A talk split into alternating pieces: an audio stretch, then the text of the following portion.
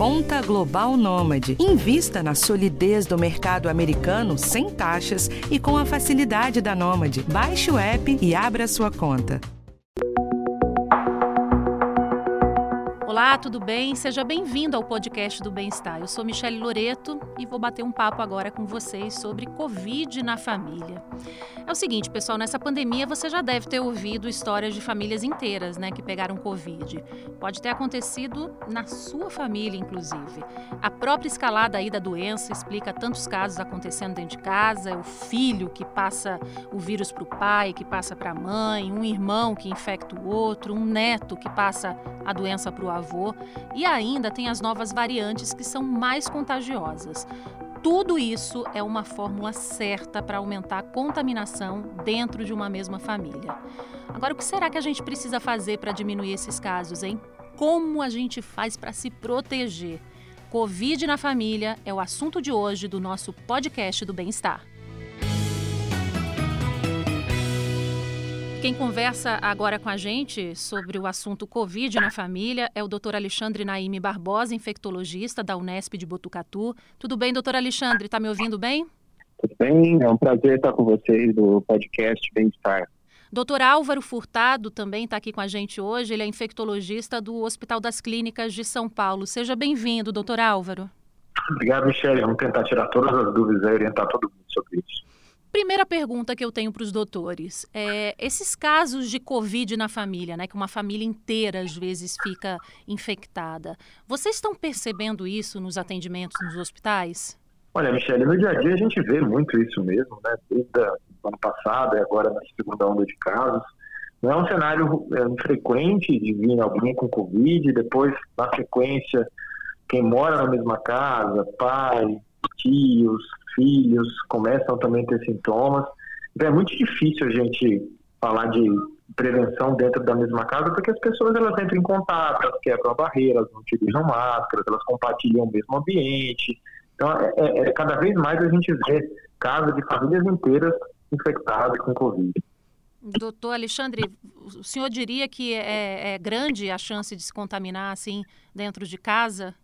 Na verdade, Michele, esse é um assunto que vem desde lá do começo da pandemia.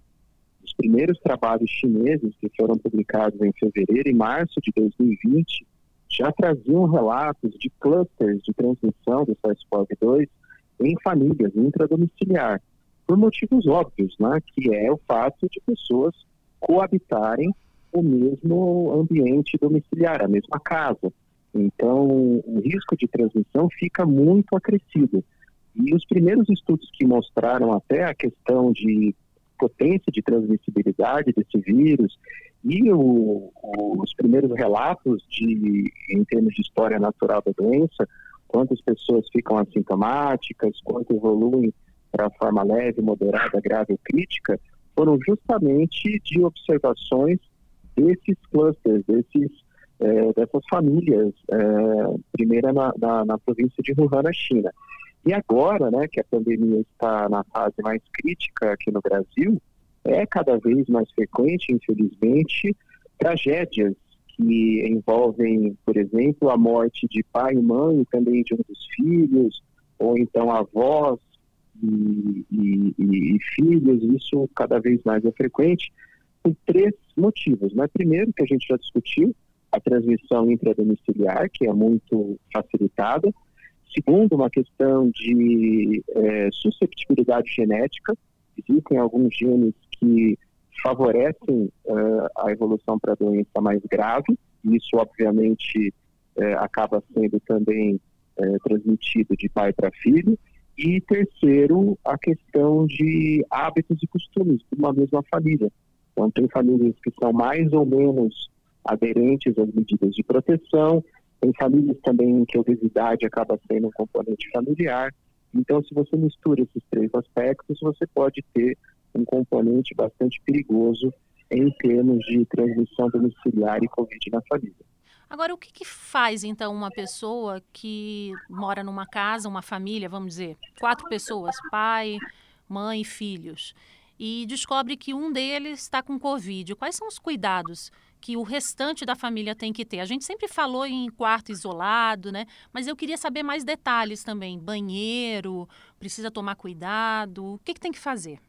Olha, Michele, primeiro, quando alguém tiver um caso intradomiciliar, é avaliar quem está morando na mesma casa, porque às vezes já aconteceu a transmissão, né? Então, às vezes é difícil da gente no dia a dia é, evitar, porque já aconteceu. Então, tem que ter uma monitorização dos contactantes que moram na mesma casa, ser muito bem esclarecido quais são os sinais e sintomas iniciais da Covid. A gente lembra é uma doença de espectro clínico muito variado, então às vezes a pessoa começa a ter um sintoma leve, fala, olha, estou na mesma casa, eu não peguei, eu tive um sintoma leve, pode ser que ela já esteja com Covid. Mas, no dia a dia, a orientação que a gente dá quando a gente tem um caso índice dentro de uma casa, que tem um diagnóstico de Covid, é realmente tentar separar, o ambiente, não compartilhar a mesma área física, refeições, colocar no quarto, usar máscara dentro da casa. A gente sabe que muitas vezes, na realidade, na maior parte das famílias do Brasil, às vezes é difícil eu ter um isolamento feito corretamente, a casa é pequena, várias pessoas moram no mesmo, no mesmo apartamento, na mesma casa, mas o ideal é que essa pessoa realmente tenha, tenha faça um isolamento dentro do, do, da área física, não compartilhe objetos, as, as pessoas estejam usando máscara dentro desse ambiente, mas a gente sabe que no, na prática, às vezes, quando a gente faz o primeiro diagnóstico de uma pessoa da casa com Covid, às vezes já é tarde, outros familiares já pegaram, então essa monitorização é importante para ver se as pessoas que tiverem contato vão ter sintomas né, e necessidade de ir para o hospital, e tudo isso tem que ser bem colocado. É, uma coisa que, que os ouvintes do bem-estar sempre perguntam: banheiro precisa desinfectar quando uma pessoa tem Covid? Se for uma área compartilhada, né, como a grande maioria das casas do Brasil, é, infelizmente tem um banheiro só, ou quando tem, né? Esse é um ambiente possivelmente contaminado, porque a pessoa que está infectada pelo vírus é, vai usar o banheiro, vai escovar os dentes, vai fazer sua higiene pessoal, vai tomar banho, e algumas superfícies do banheiro podem ficar com gotículas que essa pessoa infectada deixou lá durante o uso. Então, o mais correto seria uma desinfecção dessas superfícies, dessas áreas onde pessoas não infectadas ou ainda, como o Álvaro colocou, estão em observação, podem eh, ter a transmissão por contato. Então, vamos colocar um exemplo prático, né? Uma pessoa com Covid foi lá, eh, fez a higiene matinal, escovou os dentes e saiu do banheiro. Ela possivelmente pode ter tossido, pode ter espirrado, pode deixar alguma gotícula contaminada em cima da pia. E aí a pessoa que ainda não foi infectada, ao frequentar o banheiro, colocando a mão ali, pode levar a mão no no nariz ou na boca e se contaminar. Então, idealmente, seria importante uma higienização dessas áreas comuns, principalmente quando o indivíduo infectado estiver não usando máscara, porque aí fica maior a chance dele deixar gotículas que podem servir como meio de transmissão. E para a gente deixar a dica aqui, pode limpar com água sanitária, álcool? Exatamente. Assim, não existe uma fórmula mirabolante, um produto químico de limpeza e desinfecção que seja melhor ou pior. A gente tem que usar realmente o que tem em casa, sanitária, mesmo fazer a desinfecção da superfície, álcool 70. Então é importante ter essa sistemática no local ali, onde tiver a possibilidade de compartilhar e estiver compartilhando o ambiente, fazer essa desinfecção de uma forma frequente, porque um dos mecanismos de transmissão da doença, apesar de não ser o principal, o mecanismo de superfície, também a gente tem que considerar isso na prevenção. Além da máscara, dos locais ali, fazer a desinfecção frequente com os produtos de limpeza que a gente tem em casa mesmo. Agora, eu queria levantar algumas questões que os senhores já abordaram, né? Primeiro, a questão da, das famílias aqui no Brasil, a questão de moradia, né? A gente tem pessoas que moram num apartamento ou numa casa muito pequena, tem as questões da favela, né? Cômodos, às vezes, para dividir para quatro, cinco pessoas. E, paralelamente a isso, eu fico pensando na transmissão, né? Como vocês já disseram, é muito mais pelo ar, né? A transmissão da Covid. Como é que faz quando uma pessoa mora, muita gente, num lugar tão pequeno? Tem como, pelo menos, tentar minimizar? Seria abrir uma janela, um ventilador, não sei. Qual seria a dica? Na verdade, o mecanismo principal de transmissão do SARS-CoV-2, o vírus causador da Covid-19, não é bem aérea, sim, a gente chama de gotícula. Então, quando uma pessoa está falando, quando ela está tossindo, espirrando, cantando, ela exala pequenas gotículas de, de saliva ou de secreção respiratória, que contém é, diâmetro mais ou menos cerca de 5 é, nanômetros e isso pode cair no olho, nariz ou da boca da outra pessoa. Se não houver como isolar um quarto ou um ambiente para essa pessoa que está suspeita ou com diagnóstico, o ideal é que todo mundo fique usando máscara para que não haja esse tipo de transmissão. Mas veja que é uma situação bastante complicada. Né? A gente sabe que muitas casas, na verdade, tem um cômodo só, dois cômodos. Né? Sim. Nessas situações, infelizmente, o recomendado seria o uso de, de máscara por todo mundo. Mas durante todo o tempo, isso fica extremamente inviável. E aí cai no que o Álvaro comentou já na primeira pergunta, né? É, que é o fato de que realmente, muitas vezes, os, os familiares já foram infectados por causa dessas características que grande parte dos domicílios brasileiros é, compartilha. Manter ambiente arejado, a gente sempre fala, né, por conta da influenza, na época do inverno, e com a Covid também é importante, né, doutores? Com certeza, assim, assim uma, a gente sabe dessa dificuldade, às vezes, logística no dia a dia, de ter um isolamento adequado, então abre janela, ter uma boa ventilação, usar máscara, higienizar as mãos o tempo inteiro. Foi tudo que a gente falou ano passado e está falando esse ano, né? Em ambientes onde tem uma ventilação boa, pessoas estão usando máscara, elas estão se mantendo dentro desse ambiente um certo distanciamento, não encostar, não abraçar, não beijar. Então, isso já vai ajudar muito na, na, na, quando a gente fala de transmissão de doença. Né? Então, tem que ter isso na cabeça, né? Que lugar fechado, sem máscara, pessoas próximas, falando, conversando, isso vai facilitar a transmissão da doença. Então vai ficar, a gente tem que no dia a dia tentar reduzir danos dentro desses ambientes onde a gente não consegue fazer um isolamento adequado. E aí abre janela mesmo, todo mundo de máscara, conversando o menos possível, tentando fazer refeições em lugares separados, tentar reduzir mesmo a transmissão desses locais. Doutor Alexandre, quando uma pessoa ela está positiva para a Covid, as outras pessoas da casa elas precisam fazer teste, entrar em quarentena? Então, quando eu tenho uma situação de um indivíduo positivo num ambiente domiciliar, os compactantes, aquelas pessoas que tiveram, conviveram com essa pessoa durante algum tempo, elas podem seguir duas regras, dois tipos de metodologia em relação à possibilidade de serem infectadas. A primeira, que é mais segura, é a quarentena por 14 dias. Por que 14 dias? Porque o tempo de incubação do SARS-CoV-2, que é o vírus causador da Covid-19, é no mínimo de 2 ou, ou até 14 dias. Ou seja, eu tenho, para o início do surgimento dos sintomas, esse período de tempo. Então, as pessoas que tiveram contato com o caso positivo ficam em observação. Se começarem com febre, dor de garganta, dor do corpo, dor de cabeça, perda do olfato, perda do paladar, ou seja, sintomas mais comuns do Covid, devem ser testados a partir de segundo ao quinto dia de início dessa sintomatologia. A regra número dois seria para indivíduos completamente assintomáticos.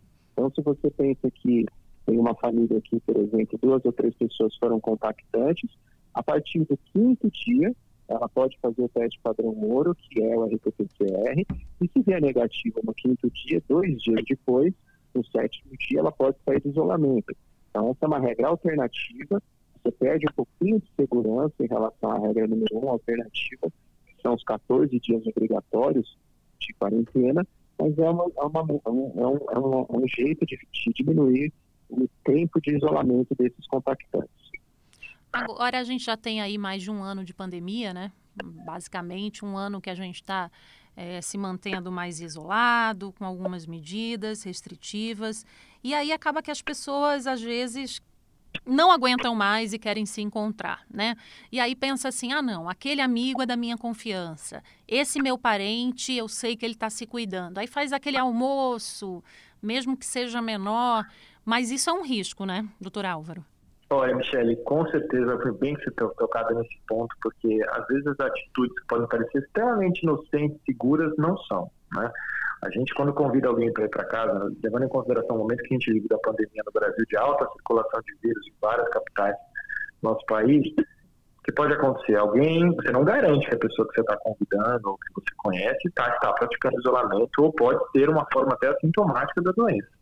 E aí você fala vai ser rápido, eu vou usar máscara, mas lembrar que quando tem esses encontros, a gente quebra a barreira. A gente não utiliza máscara o tempo inteiro, muitas vezes a gente se aproxima, compartilha um objeto, fica ali próximo da pessoa. E ah, vai ser pouco tempo, eu vou estar usando máscara, mas a gente sabe que na prática isso não acontece. A reunião pode se prender, a janela está fechada, você encosta na pessoa, então muito cuidado porque nesse momento que a gente vive da pandemia, trazer pessoas para casa, mesmo que você conheça, mesmo que seja da família, mas que não more junto com você, que esteja em outro ambiente, trabalhando, saindo, então, bem complicado, isso pode colocar em risco você, as pessoas que moram nessa casa, especialmente nessa casa moram pessoas vulneráveis, pessoas de idade, que têm doenças de base, mesmo se a pessoa já foi vacinada, né? E a gente está vendo agora nessa, nessa segunda onda de casos do Brasil, uma população jovem podendo vir para a forma grave da doença. Então não é para achar que você é jovem, você vai estar imune, não vai ter forma grave de doença, está protegido. Então, muito cuidado, não é agora o momento da gente levar ninguém para casa, mesmo duas, três pessoas, pode ser fatal na transmissão da doença. O senhor tocou num ponto que eu queria chegar em relação à vacinação, né? Aí você tem aquele idoso, um profissional de saúde, enfim, alguém em casa que já se vacinou, né? Tomou a primeira dose, a gente sabe que é perigoso, não está completamente protegido, mas tomou as duas doses. Aí fala assim: não tem problema, pode vir aqui em casa. É assim ou não? Então, a eficácia das vacinas contra a Covid não significa que o indivíduo está completamente imune. O que então significa eficácia das vacinas? Significa que a pessoa pode sim pegar Covid, mas ela provavelmente vai desenvolver uma forma mais leve da doença. Dificilmente essa pessoa vacinada vai ter uma forma mais grave que necessite de hospitalização ou mesmo que seja um caso fatal. Então, as vacinas contra a Covid não têm o poder, não têm a eficácia de interromper completamente a transmissão. Então, o indivíduo vacinado, ele tem uma proteção é, parcial em relação a evitar casos graves ou mesmo óbito. Ou melhor, diminuir essa chance, porque a gente sabe que em vida real, mesmo indivíduos vacinados com duas doses, eventualmente, ainda que raro, podem acontecer sim casos graves e casos fatais. Por isso, a vacina vem dentro de um conjunto, né, um pacote de medidas de prevenção, que além da vacina inclui o uso frequente das máscaras, o distanciamento social, evitando aglomeração, evitando esse tipo de atitude que a gente discutiu agora nessa última pergunta, e higienizar frequente as mãos. É uma mandala de prevenção que funciona contra várias doenças infecciosas. HIV, por exemplo, você também usa uma série de medidas para tentar controlar dengue. Então, não é uma doença que baseia apenas na estratégia de uma única eh, ferramenta de prevenção. Você tem que combinar e na Covid não é diferente. Doutor Álvaro, tem, a gente já viu alguns casos de algumas famílias, algumas pessoas que falam: ah, vou fazer um almoço, vou fazer uma festinha de aniversário e vou testar todo mundo. Isso funciona? Olha, essa, essa é, uma, é uma, ótima pergunta, Michele, porque é, assim, eu, parece que a pessoa quer fazer o evento e quer se munir de uma ferramenta e tem uma eficácia que pode ser 100%, mas não é, né? A gente sabe que é, esses testes, mesmo os testes da RT-PCR, se ele é feito numa fase inicial, a sensibilidade dele para o diagnóstico não é uma sensibilidade de 100%. Então, assim, você se basear nesses testes é, para fazer esses eventos, encontrar pessoas, a gente não tem é, uma certeza absoluta que você fazendo esse teste mesmo vindo negativo, você não tem doença. Então, a recado fica para pessoas que estão querendo usar esses testes para fazer, não é para fazer esse teste para fazer essas, essas reuniões. Se for ter reunião, espaço curto de tempo, usando máscara, evitar o máximo, colocar muitas pessoas. Então, não é para a gente usar essas ferramentas, como o Alexandre bem colocou, são muitas ferramentas relacionadas à prevenção. Você não pode só basear numa testagem para encontrar, tirar máscara, é, praticar esse tipo de contato físico mais próximo. Então, nesse momento de gravidade, a gente tem que realmente evitar e não se munir de, de exames que podem ser feitos numa hora errada, numa hora que ainda o resultado pode ser negativo, e poder afrouxar essas medidas relacionadas à prevenção. Então fica aí a dica, né? Para quem fala que eu fiz uma reunião, eu fiz uma festinha, mas todos estão testados, isso aí não cola. Agora eu queria saber dos doutores o seguinte, em relação à perda de um familiar com Covid. Eu passei por isso. Em, no começo de dezembro, eu perdi um tio médico para Covid, num espaço de tempo de menos de um mês. E eu vivi essa dor do luto da não despedida. Eu sei exatamente como é. E eu queria saber dos doutores isso, porque vira uma angústia muito grande, os familiares querem fazer alguma cerimônia, uma despedida, isso, isso é costume da nossa cultura aqui no Brasil. Mas é perigoso esse momento do velório? Olha, você tocou num ponto que é muito triste, é trágico para a nossa pandemia Covid. É, porque além da questão da morte de uma pessoa querida, você não tem possibilidade de fazer um velório, de fazer um enterro que tem as tradições brasileiras, né, que costumam ser um velório grande, um velório mais é, longo, né, por conta justamente de transmissão. Nós tivemos caso aqui na Unesp em Botucatu de pessoas que se infectaram em velório de pessoas Covid. Então, que estavam resguardadas lá há dois, três meses e que acabaram é, indo no velório de uma pessoa querida se infectaram e foram parar na UTI. Então, infelizmente, neste momento, nós temos que entender que qualquer tipo de reunião, mesmo que seja para despedida de um ente querido, deve ser evitado. E que se, por acaso, for extremamente imperativo ir no velório e no enterro, que o tempo de permanência seja muito curto, que todos os protocolos de prevenção que a gente discutiu sejam feitos com muito cuidado, principalmente o uso da máscara, não abraçar, não beijar no velório, né, que é algo extremamente difícil, porque está todo mundo comovido, mas isso é o ideal, e higienizar as mãos. Ou seja, veja como trágico pode ser a Covid em vários aspectos, não só na perda de uma pessoa, mas também na impossibilidade de você conseguir fazer a despedida que nós estamos acostumados. Doutores, eu queria que, antes da gente encerrar aqui nosso podcast, deixar uma mensagem para o pessoal que está ouvindo em relação a esse tema que a gente abordou hoje. Um, um, uma orientação, né? enfim, uma palavra dos doutores, por favor. Doutor Álvaro. Olha, é muito difícil a gente praticar distanciamento depois de um ano, muitas vezes as pessoas que a gente gosta. A gente entende todo o cansaço, às vezes ansiedade, tristeza, isolamento social não é muito fácil e algo prolongado já vai passar de um ano. Mas entenda, o momento é crítico da pandemia no Brasil. A gente tem os hospitais cheios, não tem muita condição de prestar assistência se alguém ficar doente de uma forma grave. Então vamos tentar segurar um pouco mais agora, evitar essas reuniões, aglomerações, esses eventos que a gente coloca muitas pessoas. Não são eventos inocentes, podem transmitir doença, aliás, são eventos classicamente que podem ter um potencial maior de transmitir a Covid. Então, vamos tentar fazer essas coisas de forma virtual ainda, vamos tentar conversar, ligar, não ficar isolado socialmente, mas ter estratégias de comunicação que não sejam relacionadas a, a, a, estar presencialmente ali do lado da pessoa, porque isso realmente pode gerar transmissão. Então vamos tentar segurar um pouco mais. É difícil, não é fácil, mas é importante. É, é, é precisar, talvez precisar de serviço de saúde agora, no sentido de estar lotados os hospitais, os UTIs e não ter vaga, é muito mais dramático. Então vamos ter muito cuidado com isso agora. Doutor Alexandre? Infelizmente, nós estamos vivendo o pior momento da pandemia e essa aflição do número de óbitos ainda vai continuar crescendo. Nós, infelizmente, até meados do mês de maio, vamos ver uma escalada cada vez maior na, na média móvel de óbitos e provavelmente lá em junho e julho vamos chegar naquela marca de meio milhão de óbitos. Eu estou dizendo isso porque se tem um momento em que a gente deve reforçar os cuidados em casa, reforçar a questão de não fazer aglomeração, de não fazer reunião familiar, de não pôr familiares queridos a esse vírus que já levou a, aos números de hoje mais de 350 mil brasileiros, que provavelmente até o meio do ano vai levar meio milhão de pessoas a óbito. Então agora é o momento mais importante, apesar de a gente estar muito cansado, de fazer o isolamento social, de cumprir as regras de prevenção.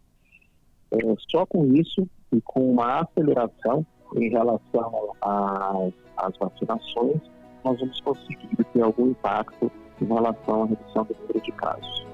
É isso, pessoal. A gente tem que se cuidar. A pandemia não acabou, o vírus ainda está circulando aí, tem as novas variantes, enfim, os hospitais estão lotados e a gente tem que fazer a nossa parte, porque é muito difícil perder uma pessoa que a gente ama para essa doença. É um momento muito delicado.